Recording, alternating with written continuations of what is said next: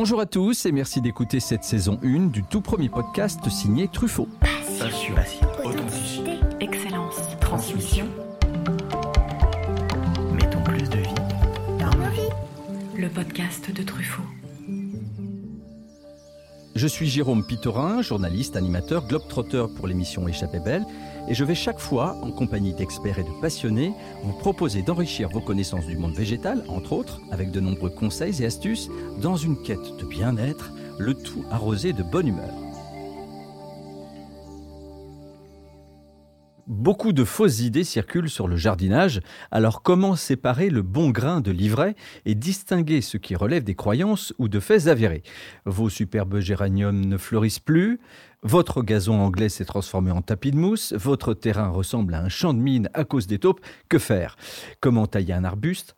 Comment choisir une plante, savoir bien semer, faire face aux maladies saisonnières et aux insectes indésirables? Il existe beaucoup d'astuces simples et de remèdes efficaces, et je vous propose d'en prendre note grâce à mon invité du jour, Monsieur Alain Baraton. Merci Alain d'être avec nous, merci de revenir nous voir. C'est un plaisir, bonjour. Alors Alain, je te présente brièvement. Tu es jardinier en chef du Grand Parc du Château de Versailles, du Trianon et en charge du domaine de Marly également. Tu interviens aussi dans La Main Verte sur France Inter et on peut te voir de temps en temps sur France 5, une chaîne qui m'est chère. Tu es l'auteur de nombreux ouvrages, dont le livre Mes trucs et astuces de jardinier paru chez Flammarion. Oui. Absolument, mais bien d'autres encore. Euh, ceux qui te connaissent le savent, que ce soit des amis, voisins, professionnels et autres blogs et tutos sur Internet, chacun y va de ses conseils et de ses petits trucs. Pour autant, certains mauvais remèdes, astuces inefficaces et autres fausses idées résistent à l'épreuve du temps. Alors qui croire, à qui faire confiance? Comment expliques-tu que de mauvais conseils continuent d'être proposés et surtout qu'on les suive toujours? J'ai fait un constat. Je suis entré à Versailles, mais il y a très très longtemps, il y a 44 ans. Et quand j'ai débuté dans le métier, il y avait des anciens qui me disaient il faut faire ceci ou cela. Et je leur disais mais pourquoi faut-il faire ceci ou cela? Ils me disaient parce que mes prédécesseurs faisaient ainsi et, et les prédécesseurs de mes prédécesseurs aussi. Donc, moi, à mon tour, qu'ai-je fait? J'ai reproduit leurs gestes et je les transmis également aux générations futures. Puis un jour, on prend le temps, le temps de se retourner sur les 44 ans passés et on se rend compte que ce, euh, ce que l'on a fait ne servait absolument à rien, que l'on transmettait des idées totalement reçues, de fausses idées, en un mot ce qu'on appelle aujourd'hui des fakes. Et j'ai eu l'idée effectivement de dire attention, repartons à la base. Est-il vrai que telle ou telle technique est bonne pour la plante? Vérifions. On a le recul, on a l'espace pour le Donc voilà, voilà d'où est partie ma passion, j'allais dire, de la fausse information quand j'étais enfant, et beaucoup de ceux qui nous écoutent l'ont également été, on nous rappelait à l'école que labourage et pâturage sont les deux mamelles de la France. Sully, ça ne plaisante pas le ministre d'Henri IV. On sait qu'aujourd'hui, le labourage, par exemple, est une sottise. On sait qu'il vaut mieux gratter la terre plutôt que la labourer. Alors si Sully se trompait il y a à peu près 4 ou 500 ans, eh bien il n'est pas étonnant que l'on continue 4 ou 5 ans plus tard de reproduire les mêmes erreurs. Bien, ben ça c'est au moins ce qu'on appelle une mise en, on va dire, en perspective de ce qu'on va se dire, qui est, très, très engagé. Oui, mais je vais, donner un exemple concret et actuel. Euh, quand j'ai débuté dans mon métier, j'ai été fier d'apprendre sans tarder à, tailler les rosiers. À l'automne, on apprend immédiatement à tailler les rosiers et au printemps, on est appelé, quand on a 16 ou 17 ans, chez les voisins à en faire de même parce que nous, on sait. Et on est heureux de montrer à des personnes qui ont 50 ou 60 ans de plus que soi, on est heureux de leur montrer comment faut-il procéder pour que le rosier soit beau? Et puis, nos pas nous transportent de l'autre côté de la Manche, chez David Austin. Et là, je vois nous sommes en Angleterre, on voit, je vois des machines taillées, enfin des, hommes taillés avec euh, des, engins à moteur, des tailles électriques ou à moteur qui taillent des, rosiers. Je dis, sont, ils sont devenus complètement fous. David Austin en personne me dit, on a toujours taillé comme ça les rosiers, c'est la meilleure méthode je suis un peu surpris. Alors je me suis vraiment renseigné auprès des plus grands rosieristes, et oui, oui, je confirme que tailler les rosiers qu'on que l'on continue aujourd'hui encore à nous l'enseigner ne sert à rien. Pour tailler les rosiers, il suffit de prendre un taille électrique, de réduire à l'automne les deux tiers, et on n'en parle plus.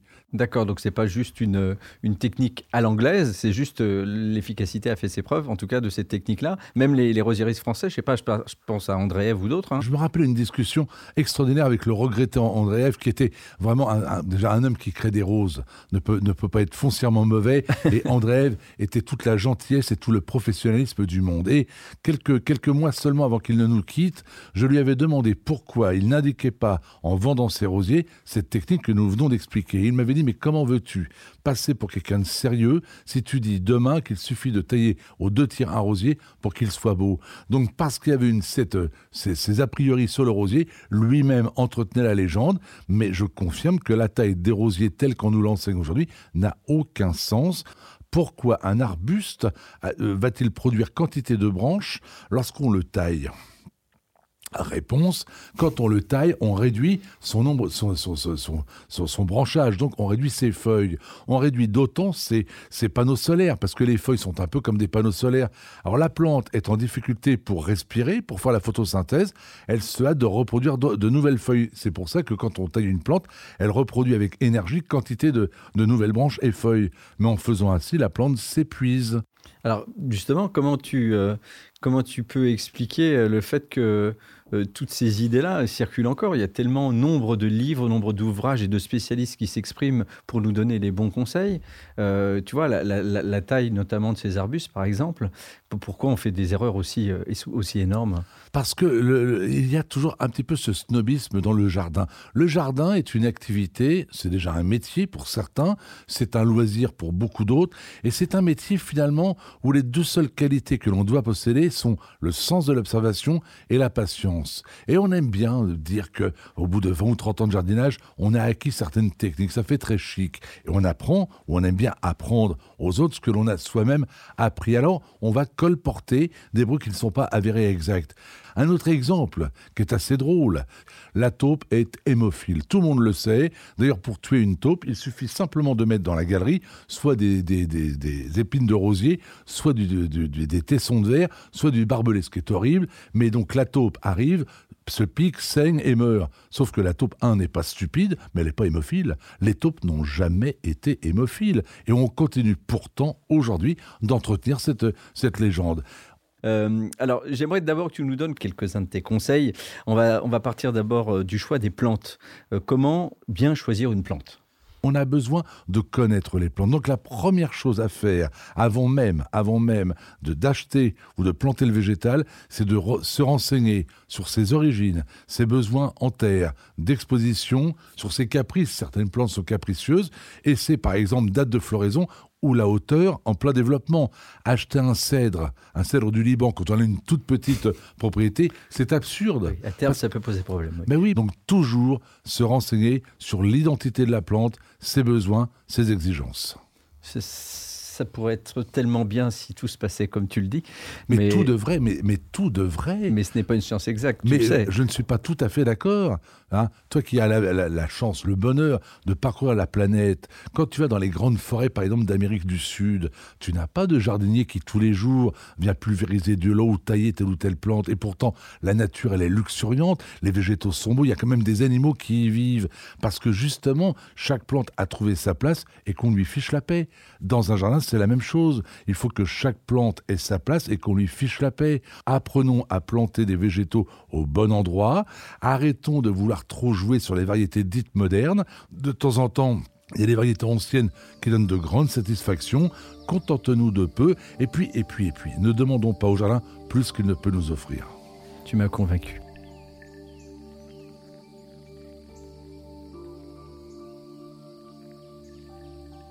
Euh, Est-ce que tu peux nous expliquer euh, comment bien réussir une greffe?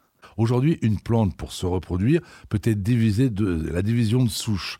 Il peut y avoir le semis, il peut y avoir la marcotte, il peut y avoir bien sûr la, bouture, et il y a également la greffe. Et aujourd'hui, on ne sait plus greffer. On ne sait même plus, alors quand je dis on, il y a heureusement des gens qui savent le faire, mais pas tant que ça. Mais les gens ne savent même pas à quoi sert une greffe. Si, fais l'expérience, tu interpelles quelqu'un et tu lui dis si je greffe une plante à fleurs rouges sur une plante à fleurs blanches, quel sera le résultat Les gens vont répondre une plante à fleurs roses. On s'imagine que la greffe, c'est un mélange, mais pas du tout. La greffe, le principe de la greffe est de prélever sur un végétal une partie pour l'introduire sur un autre végétal et lui permettre de vivre dans un sol qui ne lui convient pas.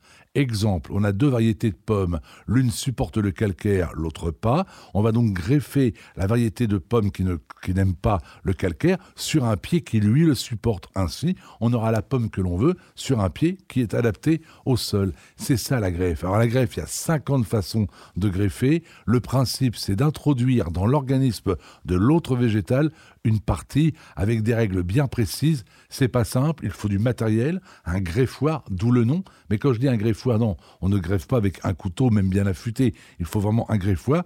Il faut une certaine technique. Quand on parle à œil dormant, euh, c'était pas euh, une image. Il faut tenir compte des calendriers, il faut tenir compte euh, de, la spécificité. Mais il est vrai qu'il existe quantité d'ouvrages aujourd'hui euh, sur, la, sur, la, sur, la, sur la greffe. Il faut vraiment se documenter. La greffe peut donner des résultats incroyables. Je vais citer un exemple tout bête.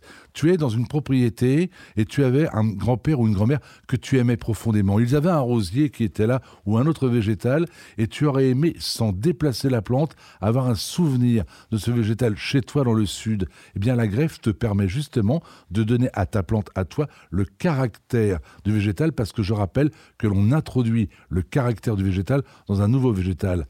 Alors, bah, puisqu'on était sur la greffe, moi je basculerais bien sur le semis. Oui, le semis, là encore, c'est une technique qui a, qui, a- qui a- fait ses preuves. Il faut tous- toujours se rappeler qu'une plante est un être vivant. Toujours, toujours, toujours. Alors, prenons l'exemple d'une plante, d'un arbre. Tiens, prenons l'exemple d'une châtaigne. Tu veux semer une châtaigne, parce que ça reste un semis. Comment la châtaigne fait-elle dans la nature? Le châtaignier produit des fruits avec des bogues. Le bog s'ouvre et laisse tomber la châtaigne sur le sol. Nous sommes en automne. Immédiatement après arrive l'hiver. Mais les feuilles du végétal vont se mettre au-dessus de la châtaigne pour la préserver du froid. Première indication, la châtaigne, le germe, est donc sensible au froid. Et la plante va réapparaître ensuite au printemps. C'est au printemps que la plante va germer. Quand on le sait, eh ben on sait que pour planter une châtaigne, on le fait au printemps et pas en automne, parce qu'on perd du temps à moins de couvrir la plante euh, euh, de feuilles. Toujours regarder la nature. On va semer la plante de manière à ce qu'elle reste le moins longtemps possible dans la terre avant de germer, au risque qu'elle ne pourrisse. Mais la, graine, c'est une technique extraordinaire pour se produire des végétaux comme son potager gratuitement. C'est le plaisir de la récolte, le plaisir du stockage, de l'étiquetage. On fait des petits sacs. Ensuite, on mettra les graines dans l'obscurité, au sec bien évidemment, et à l'abri, à l'abri du froid. Et au printemps ou en été si besoin est, on va ressemer et obtenir de nouveaux végétaux. Alors justement, je lisais là dans, dans ton livre que tu parlais euh, de, de plantes qui avaient besoin de connaître le feu, des plantes qui sont parfois en dormance. Est-ce que tu peux nous, nous détailler un petit peu quelles sont ces différentes euh, variétés finalement de plantes? Bah, par exemple, celles qui ont besoin du feu, le séquoia. Le séquoia est une plante. alors, on- Plus difficile à planter en ce moment chez nous. On hein. est bien d'accord. Mais dans son pays d'origine, l'Amérique, et en particulier la Californie, on sait que les incendies de forêt sont favorables euh, au, au- au- au séquoia, du moins pour la reproduction euh, des, des graines. La graine va beaucoup mieux germer sur un sol qui a été calciné. Il en, met- il en est même de même chez nous. Le pain, par exemple, le pain germe mieux sur une terre qui a connu le feu. Donc, effectivement, les plantes ont quelques, quelques soucis. Mais il est vrai qu'il y a des problèmes de dormance. Mais quantité de plantes ont besoin effectivement de dormance. La dormance, c'est le temps nécessaire à une plante, que ce soit la graine ou le pied, à se reposer avant de se redévelopper. Alors, on, en parle assez peu, mais ils sont pourtant indispensables euh, et ce sont des alliés euh, des jardiniers. Je pense à nos outils, à nos accessoires notamment. Euh, quels sont les conseils que tu pourrais nous donner pour en prendre soin et puis faire le bon choix également de ces outils? Moi, j'aime bien les vieux outils, les outils que l'on a hérités de ses grands-parents, qu'on transmettra plus tard à ses enfants et petits-enfants. En un mot, ces vieux outils qui sont en métal, qui sont en bois, qui coûtent peut-être cher à l'achat, mais qui durent une vie.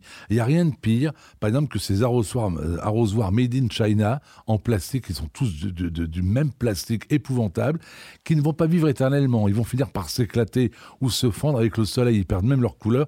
Il n'y a pas d'âme. J'aime l'outil qui a une âme. Parce que même quand on ne l'utilise pas, il doit être beau.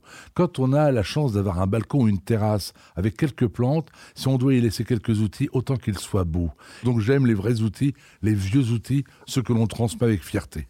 Alors, très rapidement, quelle est ta, ta liste d'outils vraiment indispensables quand on jardine? Le sécateur, incontestablement, il coupe les branches qui dérangent, il permet de faire un bouquet à la femme que l'on aime, il permet de cueillir des fruits, il permet d'arranger, de donner de l'esthétique, par exemple, à un arbuste. La bêche. La bêche, c'est l'outil également qui fait tout, qui permet de soulever une dalle, qui permet de couper une racine, qui permet de planter, de retourner, de bêcher. La bêche, indispensable. Le râteau que euh, le râteau, c'est la petite touche finale. Le râteau, c'est le peigne. Le peigne le matin, tu t'es, tu t'es lavé, tu es beau. C'est la petite touche en plus, c'est le Mm. peigne. Eh bien, le râteau, c'est ce qui va donner un sens, un sens à ton, à ton gravillon. C'est ce qui va donner un sens au sable que tu vas mettre. C'est l'occasion de, d'évacuer quelques, quelques objets indélicats ou quelques détritus dans le potager. Donc, la bêche, le râteau, la euh, le, le sécateur sécateur. et bien sûr l'arrosoir. Et l'arrosoir, on ne chipote pas, on le prend en métal.